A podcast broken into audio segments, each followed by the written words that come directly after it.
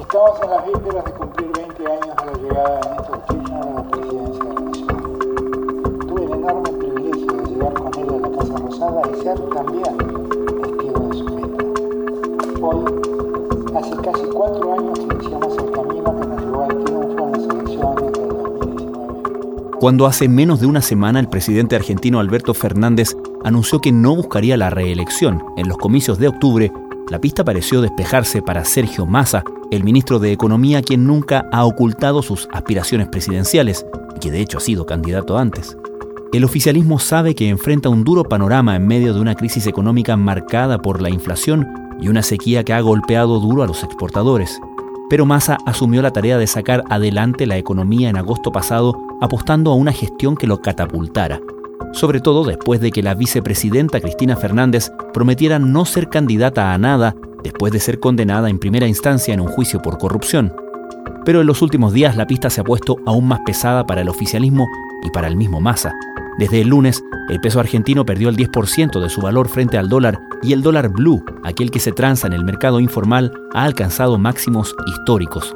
La inflación de marzo llegó al 7,7%, sumando un interanual de 104.3%.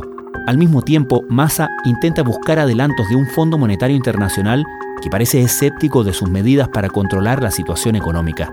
El ministro casi candidato está así en la situación más poderosa y más vulnerable a la vez si la economía le va mal y sus fórmulas de esto de llevar el barco hasta puerto sin que se hunda no le sale, sería un candidato con muy pocas posibilidades de triunfo, ¿no? El periodista Fernando Rivas Molina, corresponsal en Argentina del diario El País, nos habla hoy sobre las cartas del oficialismo en este año electoral en medio de una crisis económica que amenaza con agravarse.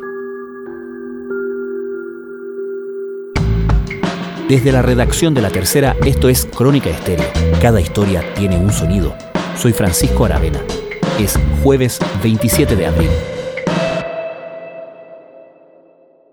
Los argentinos pensamos en verde, Históricamente el dólar ha sido la, moneda de refugio en Argentina. Entonces, cada vez que hay una crisis económica, esa crisis se traduce en una pérdida del valor del peso y en, una pérdida de, de, confianza en el peso. Entonces, todos los que tienen pesos en algún lado salen desesperados a comprar dólares. Esto hace que la cotización suba. Como la cotización sube, aumenta la desconfianza en el peso, entonces más gente sale a comprar dólares y así, ¿no? Es un círculo que se va este, alimentando a sí mismo. Entonces, cada vez que sentimos que la economía está andando mal o que puede venir una devaluación o que la inflación se va a disparar, lo cual es la contracara de, una devaluación, eh, la gente sale a, a buscar dólares a donde puede. Y en directo A nos vamos directos hasta Buenos Aires, la capital argentina, para ahondar en la crisis de pérdida de valor del peso argentino frente al llamado dólar blue, el cambio paralelo e ilegal comúnmente utilizado por la población, roza los 500 pesos por dólar. En este momento hay una situación muy particular porque además no hay libre disponibilidad de dólares, o sea, la gente no puede ir al banco y comprar dólares. Los dólares son tan escasos en el Banco Central que el gobierno, desde hace años ya, lo limita solo a la compra de importaciones. Entonces, hay un valor oficial del dólar, que en este momento está en 230 pesos aproximadamente, al que solo tienen acceso los importadores. O sea, la gente que tiene que pagar importaciones va al Banco Central, le, le pasa la factura de lo que compró en China y el Banco Central le vende esos dólares a 2.20. ¿Por qué se lo vende a 2.20? Porque evidentemente si deja que el dólar flote libremente, eso se va a trasladar a, inflación. Hay un mercado paralelo, que no es ese oficial, donde el dólar flota más libremente, que es este famoso que todos escuchamos, el blue. Y ese es el que está volando en este momento. ¿no? O sea, eh, se empieza a correr la bola de que la devaluación es inminente, de que la situación está muy mal, un dato de inflación en mayo del 7.7%, un interanual del 104,3%, el miedo de que haya una disparada, entonces todo el que tiene un peso en su casa busca un refugio. Y ese refugio en Argentina es el dólar. Por eso el dólar se está disparando. La verdad que el gobierno señala, por ejemplo, factores vinculados con operaciones de financieras, habla de la oposición, habla de la derecha queriendo mover los mercados en un año electoral. Recordemos que este año se elige presidente en Argentina y eso tiene el, lugar eh, del país en dificultades grandes. ¿Qué asidero o qué explicación tiene el hecho de que el presidente Alberto Fernández haya salido a culpar a la derecha argentina por esta alza del dólar? Mira, hay, elementos que son históricos, o sea, en general siempre cuando hay un ataque contra una moneda están operando grupos que están especulando, ¿no? O sea, eso no solo pasa en, en Argentina. Pasa que acá estamos muy acostumbrados a los ataques al peso porque es muy fácil doblegarlo, ¿no? Entonces es muy fácil correr contra el único vendedor de dólares, que en este caso es el Banco Central. ¿no? El Banco Central vende y hay un montón de gente que quiere comprar. Es una práctica permanente de la derecha argentina. Primero, instalan rumores a la mañana, eh, operan durante todo el día y cuando termina la tarde retiran su rentabilidad del mercado cambiario y lastiman de ese modo el ahorro de la mayoría de los argentinos y argentinas. No hay un asidero fácil o sea, esto tiene que ver un poco con el, discurso, ¿no? O sea, esto no es un problema estructural de Argentina, sino que es, una, es un ataque especulativo de gente que está haciendo todo lo posible. ¿Hay algo de eso? Hay algo de eso. Pero para que eso suceda tiene que haber otro montón de condiciones que permitan que esa gente esté pensando en hacer eso y que eso pueda llegar a ser efectivo. No sé si me explico. Sí, claro. Cuando la cosa está tranquila no sirve para nada porque no hay ningún FMI a donde ir a decirle no le des plata a, Argentina. Igual el argumento de Fernández tiene patas muy cortas porque cuando terminaba el gobierno de Macri, el FMI todavía debía un desembolso a la Argentina de unos 8 mil millones y fue Fernández el que le pidió al FMI que no se lo dé a Macri porque no le dijo no se lo des porque yo no te lo voy a pagar no entonces al final la deuda con el FMI en vez de ser de 58 mil millones es de 44 mil millones. No es exactamente lo mismo que pasa ahora porque Fernández ya era presidente electo no acá falta un montón. Por eso el lío en el que estamos es mucho más que el dólar no es un lío económico grave y también un lío político muy grave Sí, vamos a eso porque siempre una crisis económica tiene evidentes repercusiones políticas, más en un año electoral. Sin embargo, ahora el link está mucho más directo en Argentina, considerando la decisión anunciada por el presidente Alberto Fernández de no repostular a la presidencia en octubre y cómo queda en eso el ministro de Economía, Sergio Massa, quien es considerado probablemente o uno de los probables candidatos a sucederlo, ¿no? Sí, bueno, Sergio Massa está en una situación muy, muy complicada y muy paradójica también. O sea, es el momento de mayor poder político, ya Alberto Fernández está bajado de la carrera presidencial, Cristina Kirchner, si cumple con su palabra también, o sea que de el tridente que forma el frente de todos, Massa, Fernández, Kirchner, el único que sigue en carrera es, es Massa. Nunca tuvo tanto poder como ahora Massa. El problema que tiene Massa es que si la economía le va mal y sus fórmulas de, esto de llevar el barco hasta puerto sin que se hunda no le sale, sería un candidato con muy pocas posibilidades de triunfo, ¿no? Y muy vulnerable además, porque imagínense ustedes un candidato a presidente que también es ministro de Economía, o sea, hmm.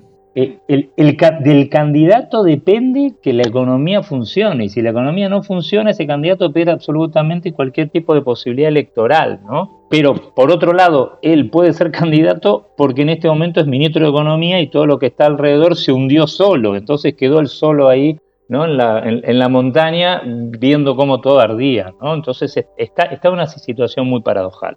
¿Y cómo está la situación de masa con justamente la, otra fuerza que independientemente que, y supongo que todavía está la duda, eso también te quiero preguntar, sobre qué tanto va a cumplir en ese sentido Cristina su palabra de no repostular, pero considerando o suponiendo que definitivamente no va a postular Cristina Fernández, ¿cómo es la relación actual de Massa con Cristina Fernández? Porque en el pasado han sido enemigos acérrimos, ¿no?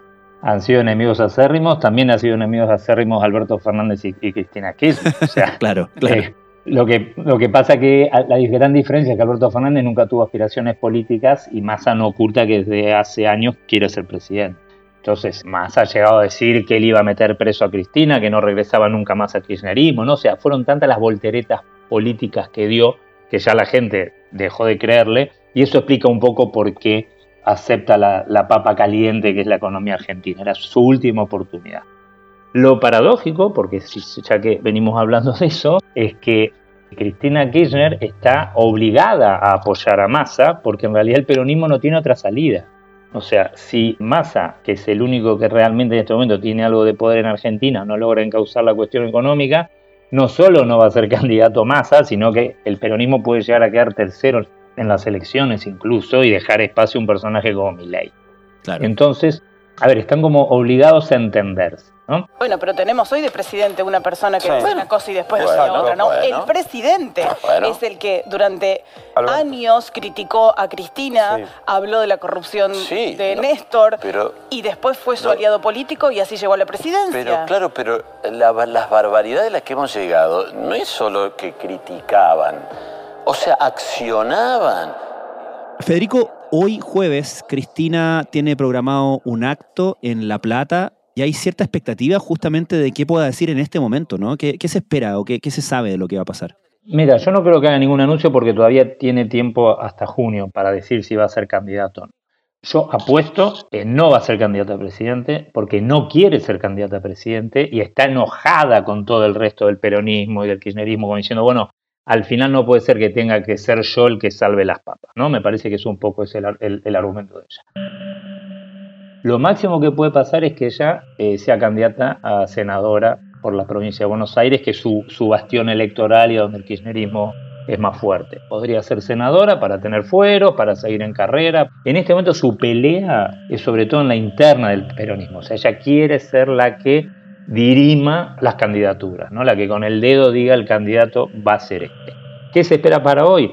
Es una disertación académica donde va a hablar en contra del, FMI, entonces no, yo no creo que haya anuncios políticos relevantes, pero sí va a castigar mucho al FMI, lo cual perjudica indirectamente a Sergio Massa, que es la persona que él defiende en el gobierno, ella en el gobierno, porque Massa está negociando con el FMI un rescate. Entonces se da también esta situación extraña ¿eh? a donde el principal aval político de masa critica al, fondo cuando ese aval está intentando eh, una ayuda, un salvavidas de última hora en el, en el gobierno. Claro, y a ese respecto también eh, se ha especulado mucho respecto de cuánto ha autorizado, asumiendo que Cristina tiene ese poder, ¿no? Cuánto ha autorizado Cristina cada uno de los pasos y de las negociaciones que ha hecho Massa con el FMI, porque públicamente ella siempre ha tenido este tono crítico y antinegociación prácticamente, ¿no? Sí, a ver, a Cristina hay que interpretarla por lo que dice y por lo que no dice. Entonces, que no salga a criticar a Massa significa que lo está apoyando. Es como, no sé si se usa en Chile esta figura, pero se está tragando sapos, ¿no? O sea, no le queda otra que apoyar a Massa, porque no hay plan B en este momento. El Banco Central no tiene reservas, la sequía ha sido devastadora, o sea, a ver, para que se entienda, estamos así porque van a dejar de entrar 20 mil millones de dólares en exportaciones agropecuarias. Si entraba esa plata, este plan de masa de ir emparchando llegaba a diciembre. El tema que ahora, la solución hay que hacerla antes de agosto. Por eso estamos en esta situación así tan rara de ruido económico y político. Y Cristina no tiene un plan B, o sea, necesita apoyar a, a Massa no va a salir abiertamente a decir yo apoyo el acuerdo con el FMI. Lo que hace Cristina es no criticarlo. Y a buen entendedor, pocas palabras, todos saben que si no critica, está apoyando.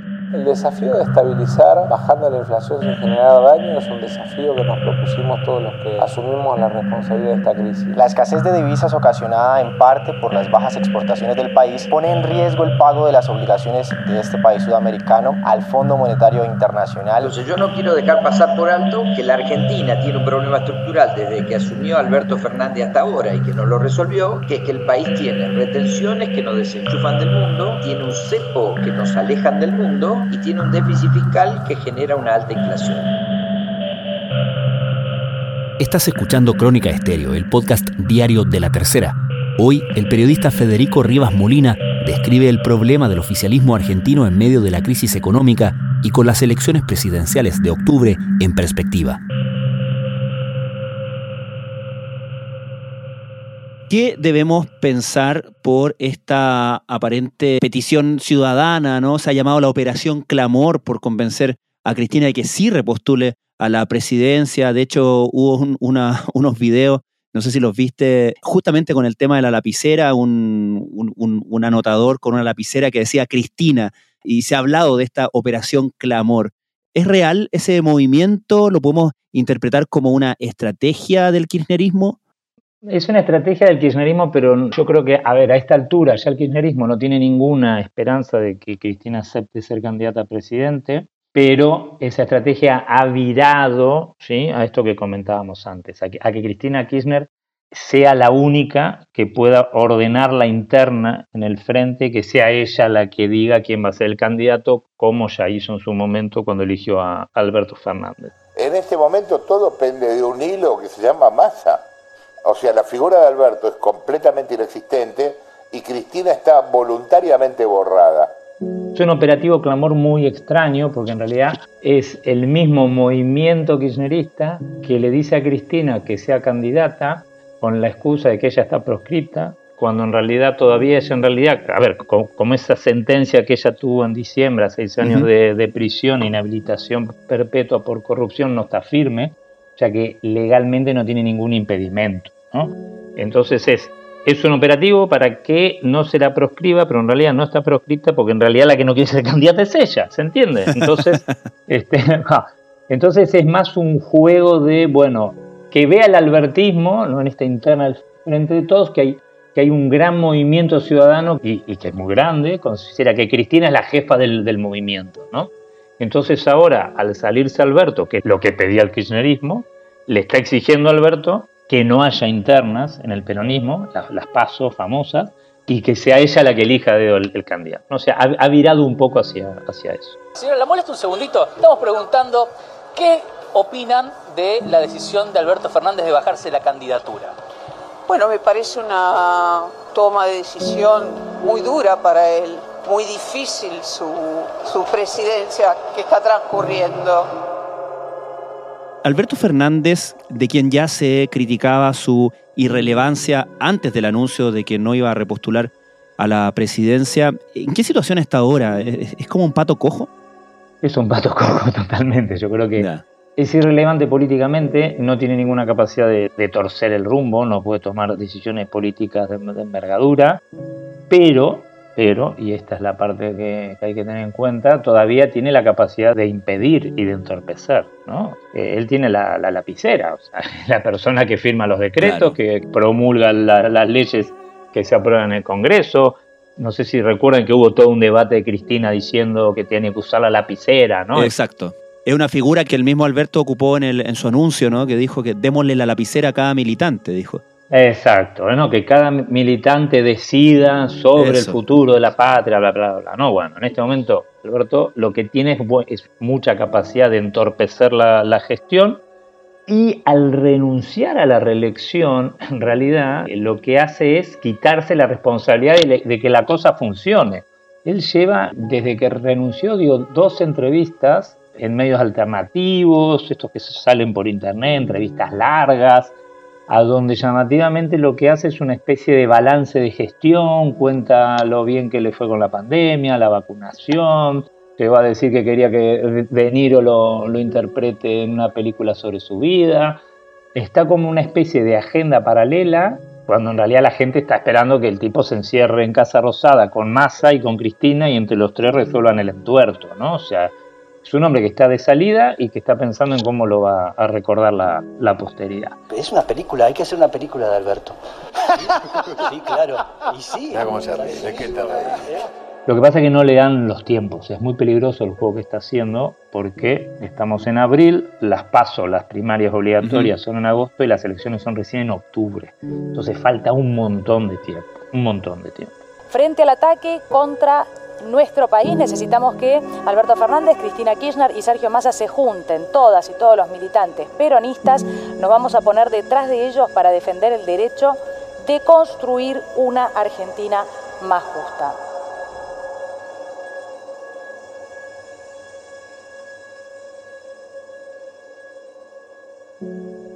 Federico, finalmente, considerando la posibilidad de que todo esto reviente mal o salga mal para Sergio Massa, eh, dado las perspectivas económicas, ¿qué opciones crees tú que tendría el oficialismo, incluso con esta perspectiva que tú decías que era incluso concebible que fueran la tercera fuerza política votada en las elecciones? Mira, esto ya es una cuestión, es casi hacer futurología, ¿no? es muy complicado, pero yo creo que lo que estamos viendo es, una nueva configuración del, peronismo. O sea, llevamos 15 años donde el peronismo pasó a ser el kirchnerismo, así como en los 90 eh, llevamos una década donde el peronismo era el, menemismo y durante la transición era el dualdismo, ¿no? O sea, estamos hmm. cambiando el, el ismo. ¿De dónde va a salir ese ismo? La verdad que ahora, hoy, es un misterio. Hay un núcleo duro del peronismo tradicional, que es el que sobre todo está en las provincias, en el interior, con los gobernadores, que es como el reservorio histórico de poder que tiene el, peronismo.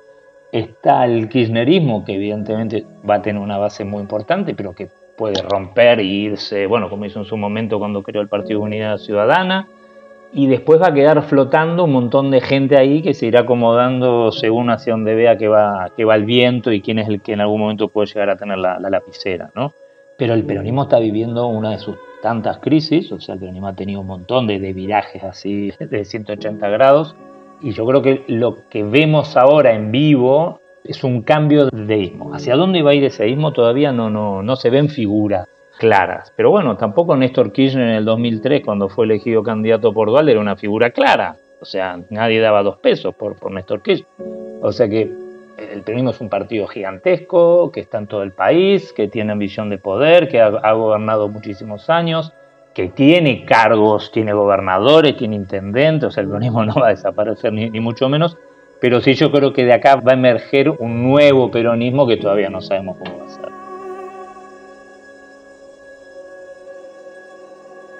Federico Rivas Molina, muchísimas gracias por esta conversación. Bueno, un gusto como siempre.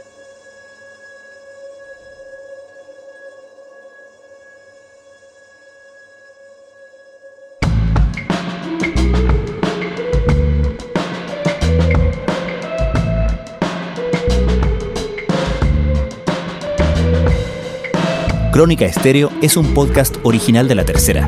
La edición y conducción es de quien les habla, Francisco Aravena. El diseño y postproducción de sonido son de Michel Poblete. Nuestro tema principal es Say Again de Citadel. Escucha todos nuestros episodios en Spotify o en tu plataforma favorita de podcast y en latercera.com. Nos encontramos mañana en una nueva entrega de Crónica Estéreo. Cada historia tiene un sonido. El podcast diario de la tercera.